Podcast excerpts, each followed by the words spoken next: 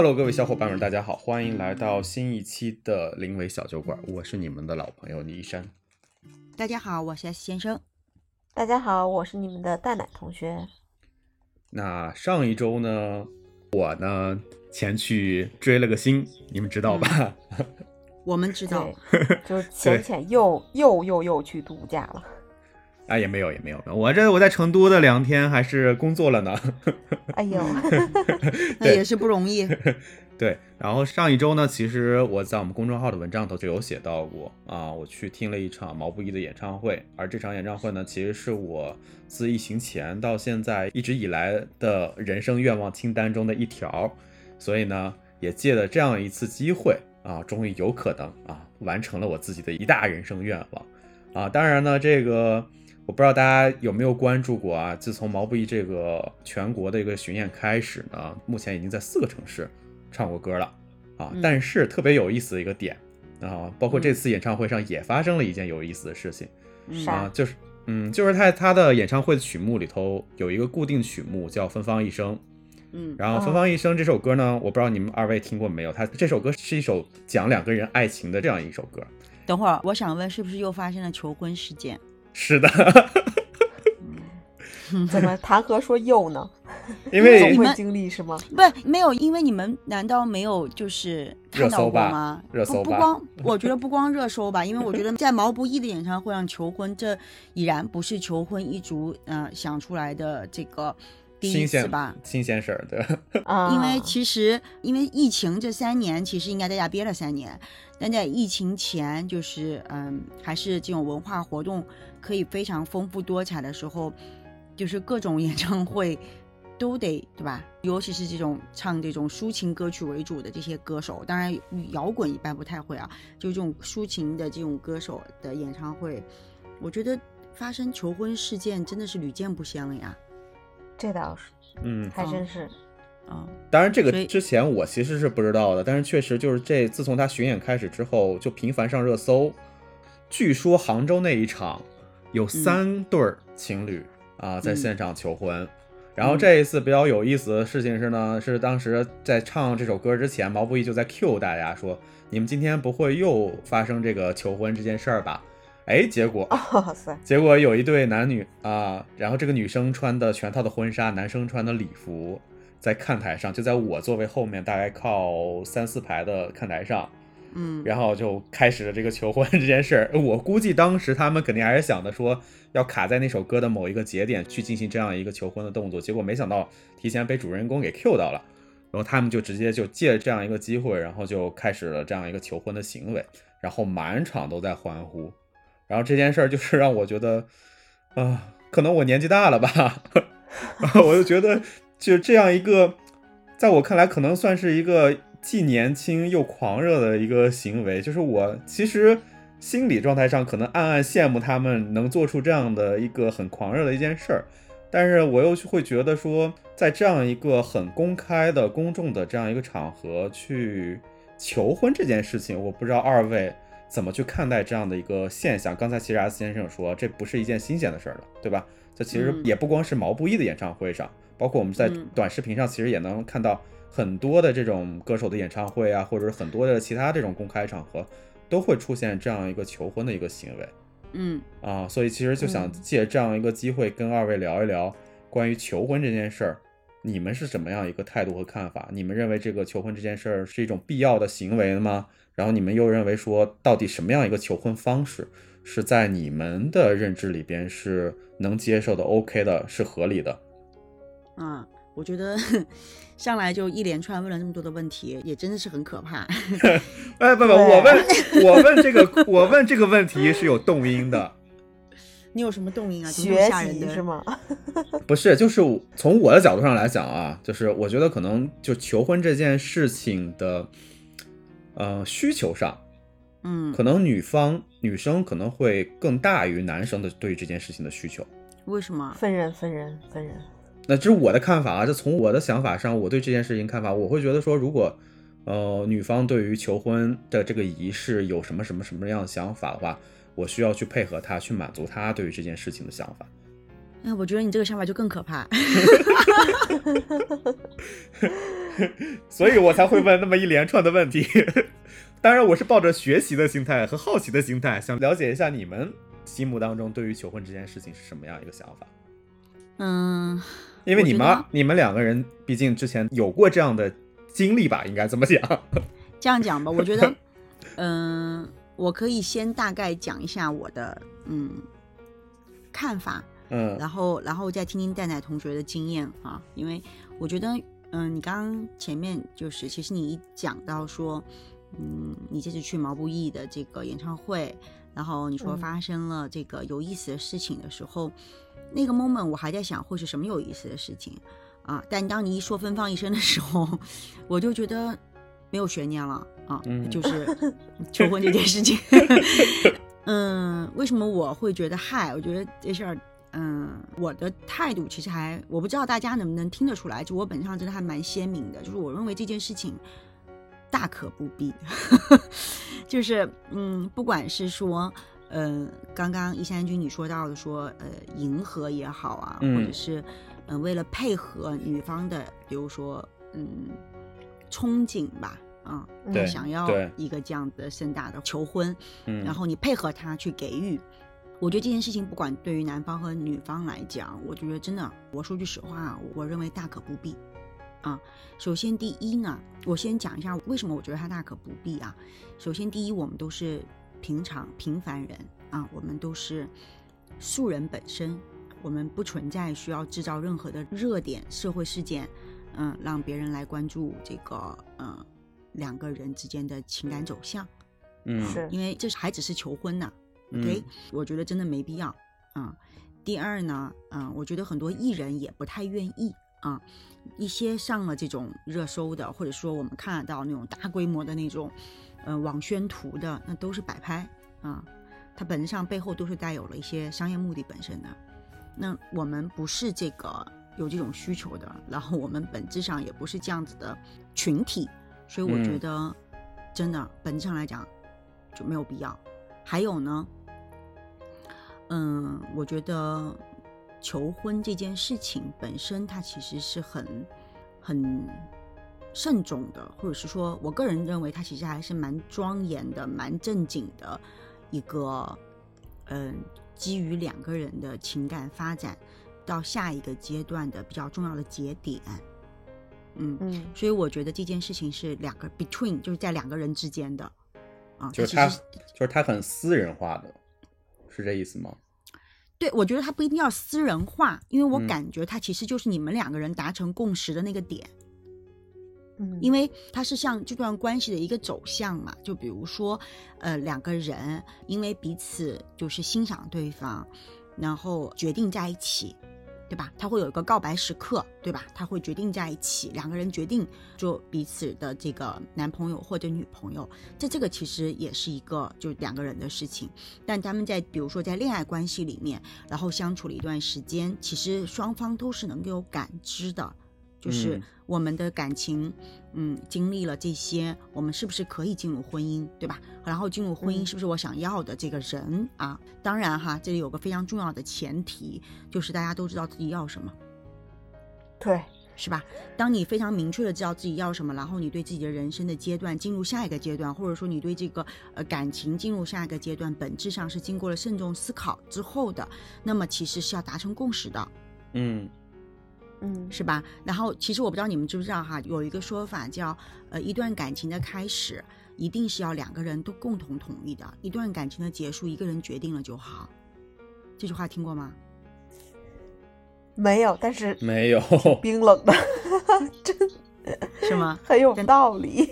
对，所以说它其实是这段感情向另外一个阶段迈进的一个决定啊。所以我觉得，其实本质上来讲，两个要共同走向嗯。下一段这个状态的两个人，呃，达成个共识，它其实是一个嗯。共识，因为我们并不是现在这个时候不认识，对吧？其实现在只是在一个恋爱阶段，那我们俩要达成共识，走进婚姻阶段的这个路上，那我们达成共识，那么达成共识的这个时刻，其实本质上就是这两个人之间的事情，而且我认为嗯。这是需要更慎重的决定。对吧？它跟你去谈一段恋爱不一样，因为嗯。婚姻的本质，它和恋爱的本质其实还是存在比较不太一样的一个状态的，对吧？嗯它背后所带来的、所牵动的，呃，很多的内容也是完全不一样的。嗯，所以其实是一个非常非常慎重的决定。所以我认为这是两个人的事儿，并且其实这个 moment 的发生，双方都应该是有心理准备的。所以我从来都不认为有什么 surprise 一说，嗯，它不存在。嗯真正的惊喜是我完全没有做好准备，你突然开始求婚，那是很可怕的。所以我不认为有惊喜，基本上惊喜就等于惊吓了。嗯啊。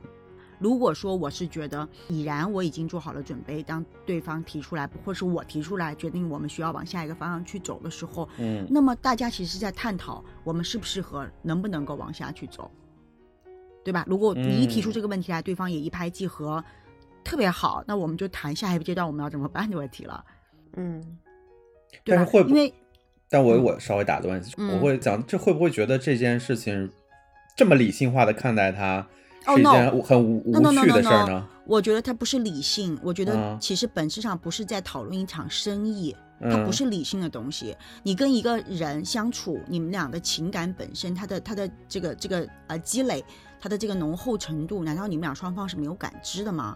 我觉得不会的，嗯所以它不存在是你刚刚讲到的冰冷这件事情，它没有冰冷，嗯它本身就是一个情感的非常厚重的一个表达。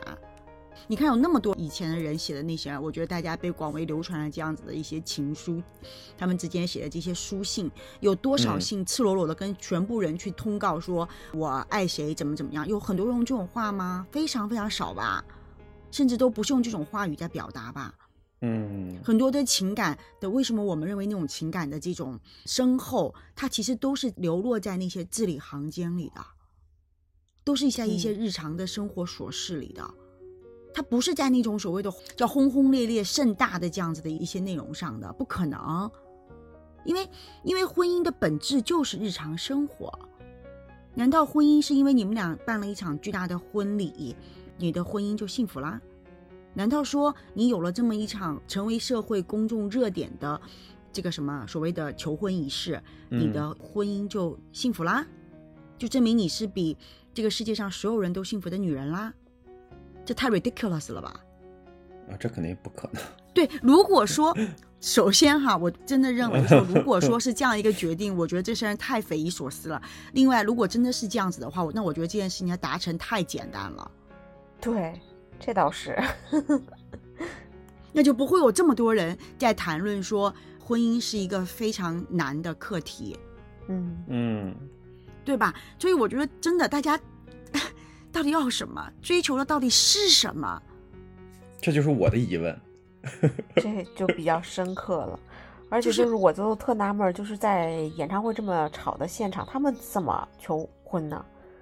就就对啊，怎么求婚呢？突然，而且最可怕，我觉得不在于求婚本身吧，我觉得本质上来讲，他们是做好了准备的，他们就是为了有这么一个仪式，他们其实在完成一个任务，一个 task。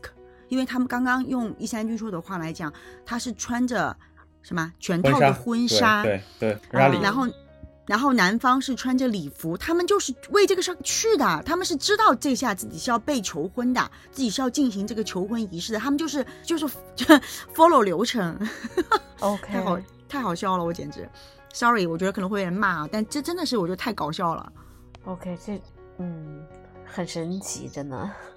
啊，没有，其实我当时觉得还挺有，我倒不是说他怎么怎么样啊，就是我就觉得挺有意思的点在于说，其实他这个还不太像求婚，他有点像婚礼的感觉，因为他还交了一帮子的朋友一块儿去听毛不易的演唱会。然后我当时刚开始去的时候是在一个咖啡店里头等嘛，就刚开始嗯还没有开始唱，然后就看见他们在外面拉了一条横幅，然后嗯所有的朋友在横幅上签名。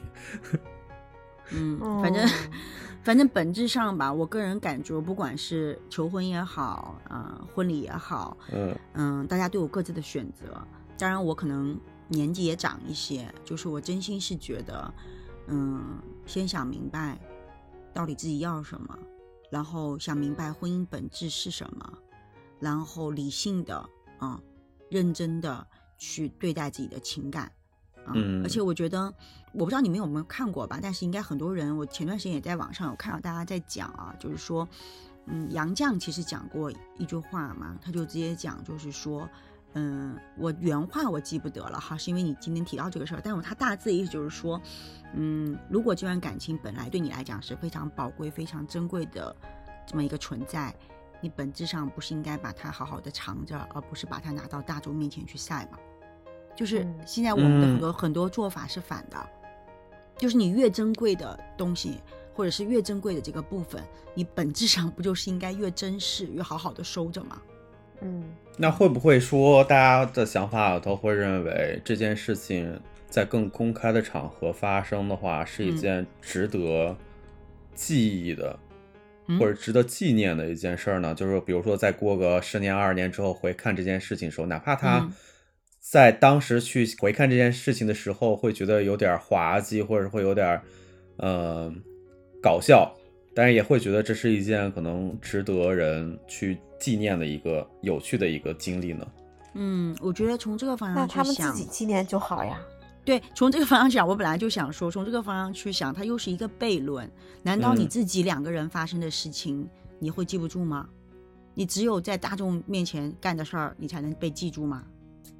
这不是也更好笑吗？嗯，所以，其实我觉得，关于创造一些非常嗯独特的嗯、嗯。记忆这件事情，嗯、我是认同的，嗯，嗯。但是我不认为应该刻意去制造。嗯。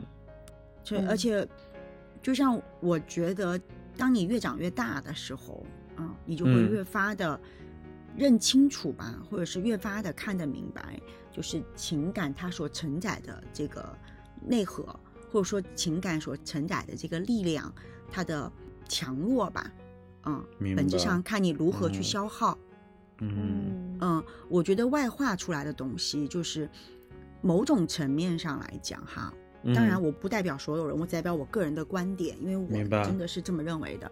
就说某种层面上来讲，越是内心的不安全，越是对这段感情没有那么大的把握，嗯越需要外在的肯定，越需要越来越多的人，更多的人，尽量都知道的人，知道我们在一起。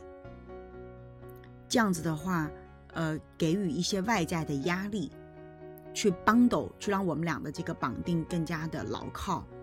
也有可能，嗯、是因为，嗯，对未来生活的一些恐慌和不安全感，就会希望能够创造一些在单一或者现在这个时刻的一些困难，然后让男方去，就有点像过五关斩六将一样，然后去证明自己对下定了决心会对你好的，我会排除万难对你好的。我不知道，这这只是我的猜测，因为如果是这样子的话，嗯，我就认为其实本质上来讲，这又是一个矛盾的点，或者是我认为它又是一个悖论，因为其实你已经不安全了，说明这段感情本质上来讲，它就不是一个很牢固的或者让你感觉很舒服的一个状态，可以进入下一个阶段。然后第嗯二，你在今天这个 moment 都会担心他没有办法足够对你好的话，你需要他用一些外化的一些内容去证明的话，你怎么可能保证？大家都知道哈，恋爱期跟婚姻期间的这种状态会发生变化的，因为这个不是男人渣造成的，大部分其实是因为，呃，爱情所带来的荷尔蒙，它其实顶多管六个月，是吧？它过去之后，大家都要归于冷静和平静的。那么，如何面对这种平静期的这种生活和这种细水长流的状态，不管男人女人都会发生变化。那如果你没有办法去接受那种状态，你现在要一次这种烟花绽放时候的这种呃五彩斑斓，那你就把所有的能量都耗尽了，未来怎么可能更好呢？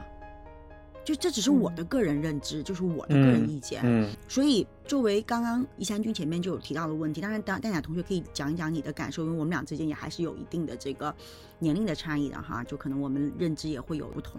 然后就比如说，刚刚一千君有问到说，如果女方要求你会配合，那本质上来讲，我出听到你说你会配合的时候，我就说那这个更可怕。原因点其实不是发自于你内心你想要去的方向，或者你觉得对的部分，你只是为了迎合他，然后你去做。我就觉得这个背后所代表的意思，就是把它当成一个任务在完成啊。对，这个不是平等的，这个大家都想要的。可能在我的概念里头吧，就求婚、结婚典礼，然后就类似这样的，在我概念里，它它就是走向婚姻的流程化的不同的节点的不同的事件。哎，那我想问一个问题，你身啊边有没有这种办宏大的这种嗯、呃婚礼，很热闹的这种嗯、呃求婚仪式，但是现在日子过得非常幸福的嗯、呃朋友们吗？你这个问题问住我了，没有吗？应该我身边的发生求婚行为的嗯啊、这个事件其实是比较少的，或者说确实我没有参与到，就他们没有很公开的去做求婚这件事儿。但是你说婚礼这件事儿，其实，啊，反正我周围的朋友，应该说所有的婚礼还是相对来讲都办的比较大吧。我说大不一定是多贵或者请多少人啊，但至少都是一个比较盛大的一个场合去办。什么叫盛大的场合？什么叫盛我们大呢？对，我们先定义一下什么叫盛大的场合。就是所有的，就是在大家看来的所有的礼节上的东西都会有啊，比什么叫礼节上的东西？就是男方的一堆朋友伴郎团，然后一块儿去接新啊，不娘，不，等会儿，等会儿，等会儿，等会儿，等会儿啊，等会儿，我觉得我要打断你了，啊因为这件事情本身就是各地习俗不一样，啊这只啊是 follow 了习俗而已，这个啊和婚礼的盛大没有关系，这是习俗。然后婚礼的话基本上就是双方父母、双方父母的同事朋友，然后双方当事人的同事朋友，就来自于各个地方都聚在一起来帮他们去见证他们这个婚礼时刻嘛。所以这是我我认为说的，也不能叫宏大吧，但是比较盛大。那这也不是盛大，这就是婚礼本身，啊这就是啊流程。对对，但我觉得就是因为疫情，就是几十桌，就以前可能，反正我印象中吧，在疫情之前的婚礼，基本上都是几十桌、几十桌的这种。好吧，你你啊这我我打断你了，因为这真的，它这个这个只是一个习俗，好吗？啊这是一个，这是某一种礼仪层面上的，或者是说交际层面上的必需品。嗯，所以因为这个你会觉得这个也是繁文缛节吗？啊你说繁吗文缛节，你说我还是一三军没有，我说的是衣衫军。？OK，繁文缛节。OK，Anyway，、这个是一个礼节，嗯，礼数，大家都要嗯有的礼数。我们中国人自古以来有红白喜事、嗯，啊，这个是其中一个非常非常重要的部分。明白明白明白。所以，所以这件事情本质上跟我想问到的其实是两件事儿。嗯，但你刚刚有提到，就是至少没有那么很特别的、独特的，或者是被你知道的这种求婚的 moment，对吧？但是呢，那你他们过得幸福吗？在我这个旁观人的角度上来讲的话，我觉得各有各的幸福吧，应该是。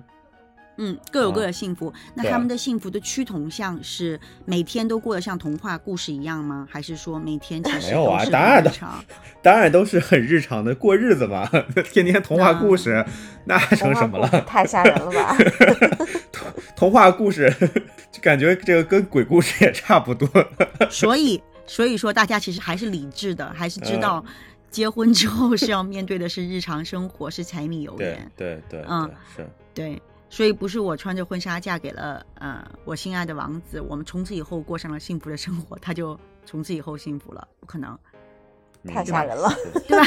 所以，所以，所以我就觉得，那既然不是这么一个结局，那也不会走到那么一个从来在童话故事里都没有出现的内容。大家为什么想要憧憬一个那个 那个内容呢？那个部分呢？那个时刻呢？难道大家就觉得拥有那个就是拥有了完美的人生吗？我反正不认同啊，或者是说，嗯，换句话来这样讲吧，因为我仅代嗯表我个人观点啊，嗯，就是如果是我是那个被求婚的对象，整了这么一件事儿啊，你肯定掉头就走了呀。对 对，你是的。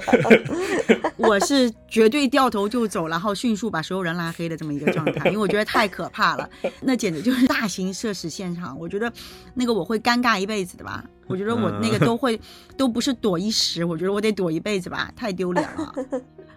哦，因为我觉得没有办法，我没有完全没有办法，而且我觉得把自己认为这么珍贵、这么重要的时刻变成了，嗯嗯，大家对就不行，我完全不行。我而且我觉得这个 moment 的所有的内容都应该属于我跟他两个人，而不是属于别人的记忆。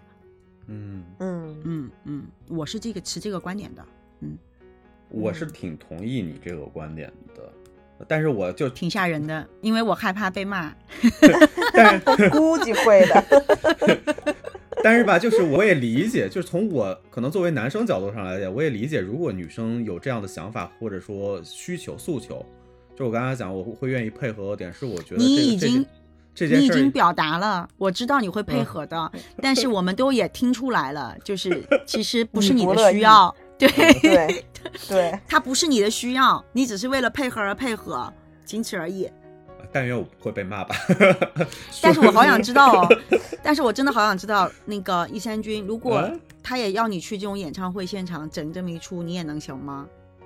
我觉得他行的，我觉得是行的，行的呀。啊，OK OK，那我觉得应该不会被骂吧？那个蛋奶同叔，我觉得他还是这个给予了极大的这个包容性的啊。对，就是可以出世，也可以入世。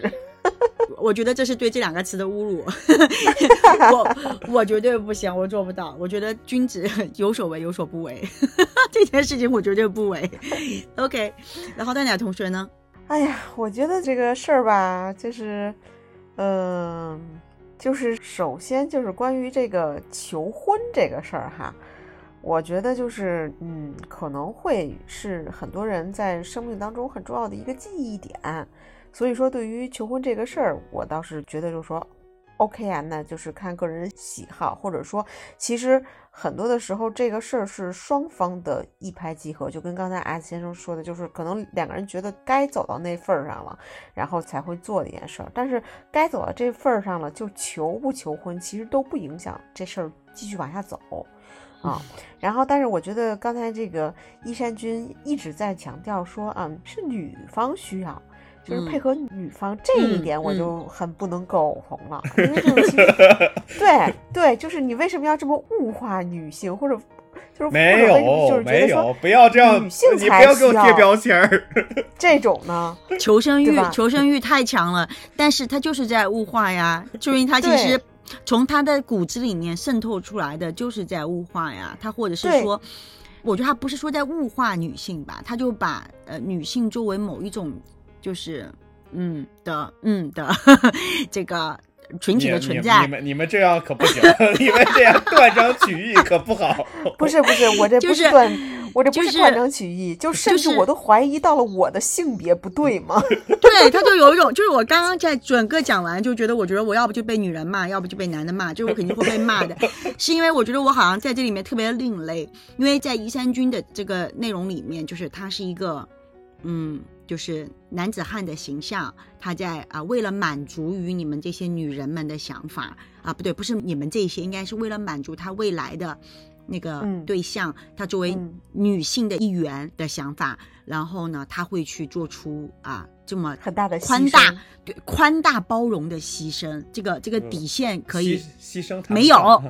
没有没有底底线可以没有，所以在他的看待里，他把我们所有人只要是女的啊，就 gender 上写着 female，我们都 都归属在那个类别里面了。对它其实是某种层面上来讲是外化都在物质呈现上，都在外化的所有形式表现上啊，我们没有心，没有情感的追求，没有思想。对，就是当然了，当然不是为了引战哈，但是我觉得就是其实，呃，把这个说成女性的一个需求，其实真的没有必要，因为嗯，怎么说呢？我倒是觉得现在很多的男性其实也挺给自己加戏的。完了怎么办？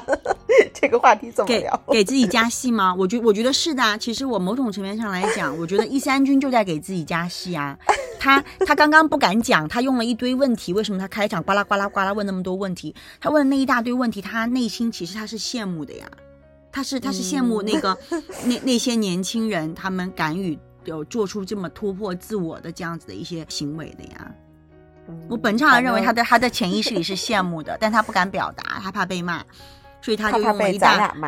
对他当然是怕被咱俩骂，听众是觉得很 OK，很 OK。他当然是怕被咱俩骂，对吧？他的人生天天就在被咱俩骂，所以说他 他所展现出来的只能是一个求学、虚心好学的问题啊。他以为会引起咱俩的某种层面上的共鸣，给予他更多这种虚荣心层面上的，就大男子汉的这种虚荣心的层面上的满足，然后让他嗯觉得自己的这个想法没有问题，但没想到我开篇就给了他泼了无数盆冷水。哎天哪！反正就是，嗯，可能这件事儿，就是在我看来哈，就是我个人确实不太能接受像一山君所说的那样，嗯，过于去外受、外化的这么一个就是爱的表达，因为其实我觉得这个爱这件事儿，首先来讲。它是相对私密的，其次来讲就是说，呃，我觉得这个是相对的，是两个人的事儿，而不是说全世界都要为这段感情去消费、去买单，这个是让我觉得有点怪怪的点啊。那你会就是啊，那你会期待求婚这件事儿吗？我期待干啥呀？我期待就就是就是不买票，然后就是多个戏是吗？我我期待啥呢？你讲明白，我期待啥？没有，我是我是因为我周围是有朋友，就是有女生朋朋友明确表达过说，但是她可能没有直接跟她的另一半去提，我期望有个什么样的求婚仪式，但是她会跟我说，为什么要跟你说？期望你给他，你给他不不不不，就他就他就会说嘛，就就是聊天的时候，他们就会说啊，我我可能期望将来的求婚的场景是个什么什么什么什么样子，他们会表达这个期望的这个事情，都是什么什么样子呢？有希望浪漫一些的，虽然没有给我具象化，他们认为浪漫是什么样子吧？但是对嘛，所以不就很奇怪吗？什么叫浪漫一些嘛？刚刚我不是说了吗？童话故事吗？什么叫浪漫一些嘛？但是你但是你们女生说话不是经常就是只说半句吗？我我觉得你又得挨骂了，只相信又是你们女生只讲半句话，天哪！就是你这时候其实是想表达我俩只讲半句话，然后伤上了广大女性，真的是 我们对不起大家。对我跟你讲，他现在是把咱俩放到了那个靶子上，你明白吗？对，我们现在是互相放好吗？你们刚才已经让我没有办法容身了，刚才。所以你就开始报复是吗？来来，我收回收回，我是说，确实身边会有这些女性的朋友。会明确对于求婚这个事情会表达一些一些想象吧，或者说我我理解，嗯，我说实话我是理解的，并且其实我身边也有这样子的朋友，或者是小就是就是更年轻一点的这种朋友们，小朋友小朋友们，对我觉得都存在，我我相信奈奈同学身边估计也很多啊，就是我们其实存在在这个状态里，我理解，嗯，正经一点讲，本质上来讲，我觉得为什么我们刚刚开玩笑问到底什么是浪漫？到底要的是什么？就是我觉得其实不要，当然这样讲，我又觉得我真的太直接的去想事情了，就这个这个思维方式就比较男生。就是你真的要什么，当你想明白了以后，就去实现它就好了。但是你真的想明白了吗？这是我要问的问题啊！就是那个浪漫到底是啥，对吧？然后那个这个浪漫带来的是你要的一个什么东西？你是感受上来讲，我就是要那一个 moment 被所有的人关注，然后我就想要当那么一个小时，或者是当那么嗯半天的公主的感受，我觉得可以的。就你想清楚了，你就是只要这个地方，好的，完全没有问题。但是就害怕，就是说你也没想明白自己要什么，然后那个感受又给你了，你会你之后发现，其实你的人生或者你要的生活跟你的那个感受本身其实是天壤地别的这样子一个差异的时候，你又不能接受和面对了，然后动不动拿那个时候发生的事情来跟现在的生活去做比较，就很可怕。刚刚为什么我说情感一个很珍贵的感情的这个力量或者能量的这个积累，它是经不起这样子的消磨的。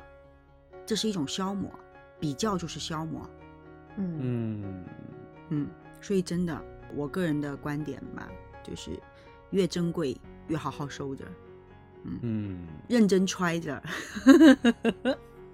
我们刚我刚才是不是 我刚才是不是打断蛋蛋同学啊？当然啦，就是因为打断了蛋蛋同学几 几度想讲都讲不了啊，然后你又你又扯。然后，然后你又你又扯扯远了之后，我没办法，我又只能把它再安定回来。就是这这一期就显得我就像一个巨大的 bitch，不知道在干什么，一直在一直在在讲一些很很，哎，来吧，蛋蛋同学来吧。没有没有没有，就是其实呢，我觉得就是嗯，刚才阿先生讲的观点，我也其实是比较赞同的。当然不知道是不是因为我们有就是比较叛逆或者不从众的心态哈，嗯啊，但是就是我会认为就是说，呃，是要两面看，然后包含就是刚才一山君说的，说嗯，是不是女生需要这个？但是其实我的很多经历，或者说我身边经历过的呃朋友们的这个求婚的话，其实往往很多的男生他是想给自己心爱的人一个这个所谓的一个 surprise 的啊，真的是我经历过两个闺蜜的求婚，都是这个闺蜜的男朋友来找我们这些亲友团，然后去帮忙，然后比如说就是提供一些点子呀，提供一些心意啊、爱好啊嗯之类的，然后最后就是可能是一个小型规模的一个小的惊喜。给到当事人，这个所谓的惊喜，就是真的是毫无准备的，或者说当事人真的不知道的一个，咱不能说是就是求婚现场，更多的像是一个呃小的聚会，或者小的这种就是真是亲密朋友间的相互这么一个送祝福的环节哈。其实呃就是在我的记忆里，还真的是非常温暖的。温暖的程度就是嗯类比说，比如说办婚礼呀、之类的那种，很我刚刚很我刚刚就感动哈。我刚刚就很想问，这些事儿都在前期消耗了，婚礼的时候干啥？婚礼的时候就是给这个就走过场了婚礼是吗给长辈们干嘛？所以婚礼的时候就是走过场的时候了，是吗？就是可能就是比如说，这就是年轻人之间的这个记忆点或者可以聊的天儿，可能跟长辈们还略有一丝的差别吧。我明白，我猜，哈对明白。对哎，那我想问哦，嗯就是求了婚可以不结婚吗？可以吧？Why not 呢？你这个问题，嗯，非常的好。哎，我觉得我太反骨了，我简直了，我天生反骨。好了，没有问题，OK。但既然可以不结婚，那么大家就想一下，为什么要在那个 moment 消耗本来应该在结婚时候应该获得的祝福？哇，你真的是这段话就让我陷入了沉思。所以我今天我今天简直了，大家绝对不要骂我，答应我好吗？要保护我，要保护我这种这种嗯不按牌理出牌的天性。就是期待你今天的反骨可以给我们带来新的这个。呃，同样有反骨的朋友们，然后喜欢我们的这个去收希望去收听我们吧，好吧？我我好害怕，我觉得这一期要被 ban 掉，我觉得我会被 ban 掉。不会的，然不会的。后的话，对，然后的话，我接着说哈，然后就嗯是我会觉得，就是说像这种情况的，那我觉得是 OK 的哈啊，但是就是除了这样的情况之外的，就是比如说说，真是说就是为了瘦而瘦的，就是这个我也是完全不能接受的。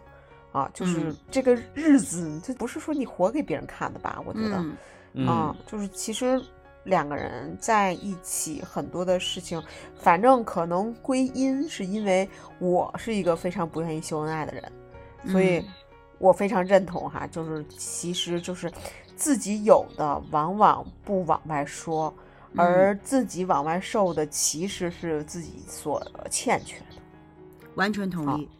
对，所以就是，当然了哈，像就是很多人的工作除外哈，可能有可能有的人的工作就是需要就是去这个这个这个这个，那就除外了哈。呃，嗯然后但是在这个之外的话，我觉得其实很多的情感生活的话。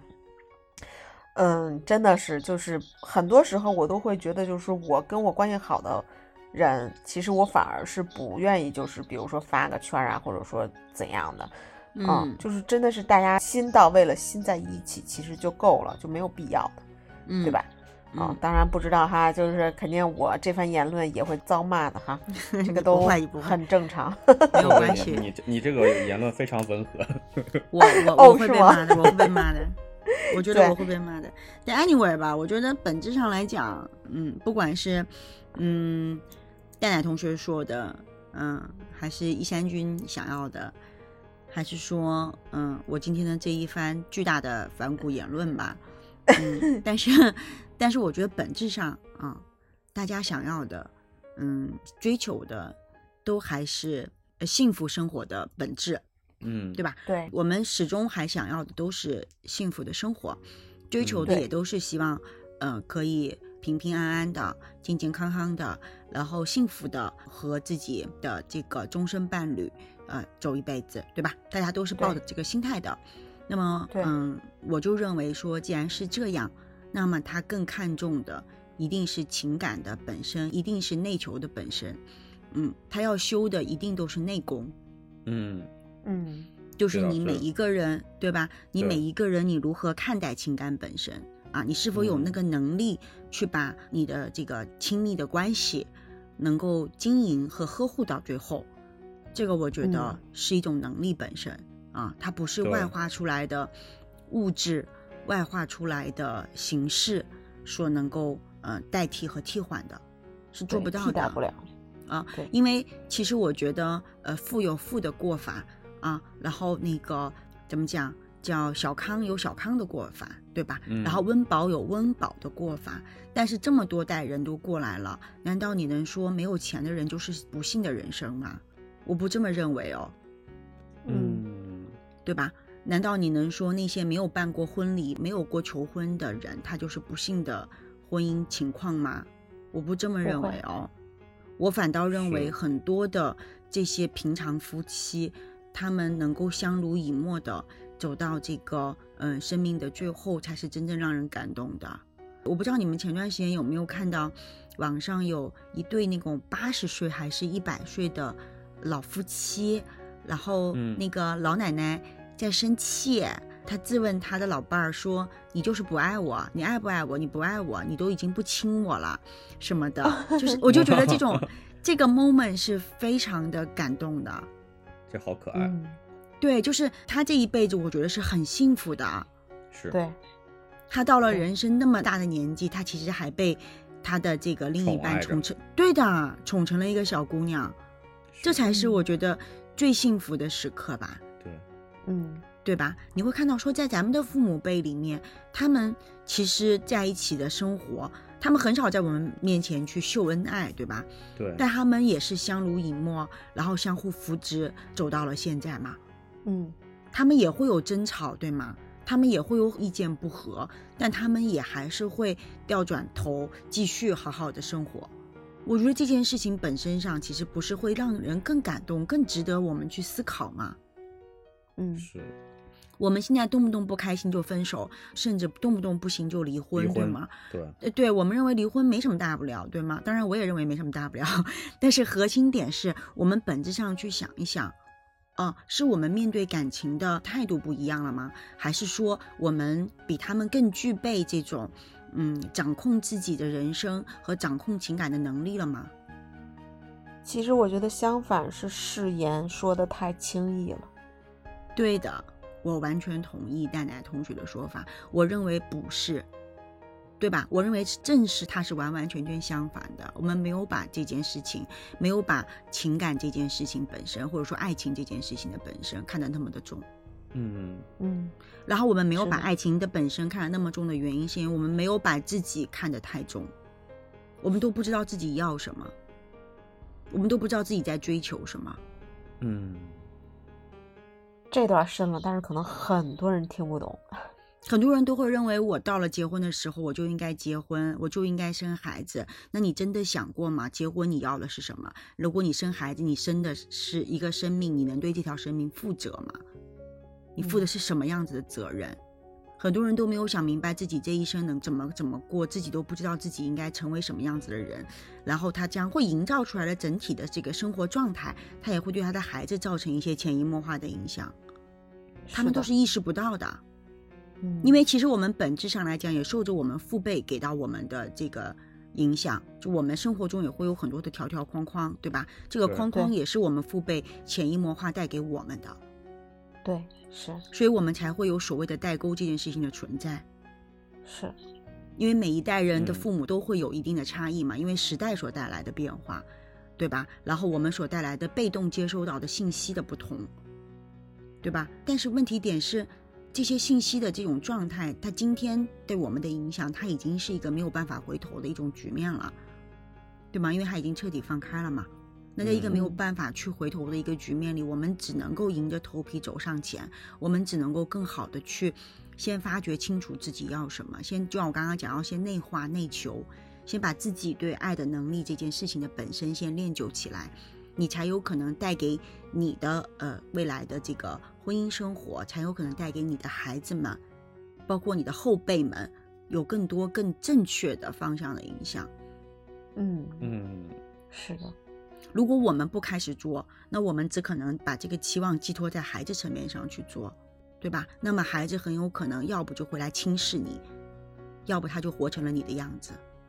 嗯这是一个非常非常沉重的结果吧？我觉得，嗯，而且我觉得其实刚才你讲到父母那一辈的爱情也好，或者婚姻也好，我觉得嗯。我从我爸妈身上，其嗯。实有一点是可以，我觉得是可以学习到的。嗯。一个点就是你刚才提到，其实很多咱们这一辈人选择进入到婚姻状态，可能是糊里糊涂的状态进入到婚姻的，就我们嗯。可能没有明确的想法，说我为什么要进入到婚姻里边来。嗯。但我觉得父母那一辈的进入到婚姻，哪怕他们是媒婆介绍的，或者嗯。怎么样子，就是可能之前并没有所谓的情感上或者爱情上的这样一个积累，但是我会发嗯。现，在他们的概念里边，他们认为两个人做结婚这样一个决定的时候，就是要朝着我们两个要相守一辈子去往嗯。前走的。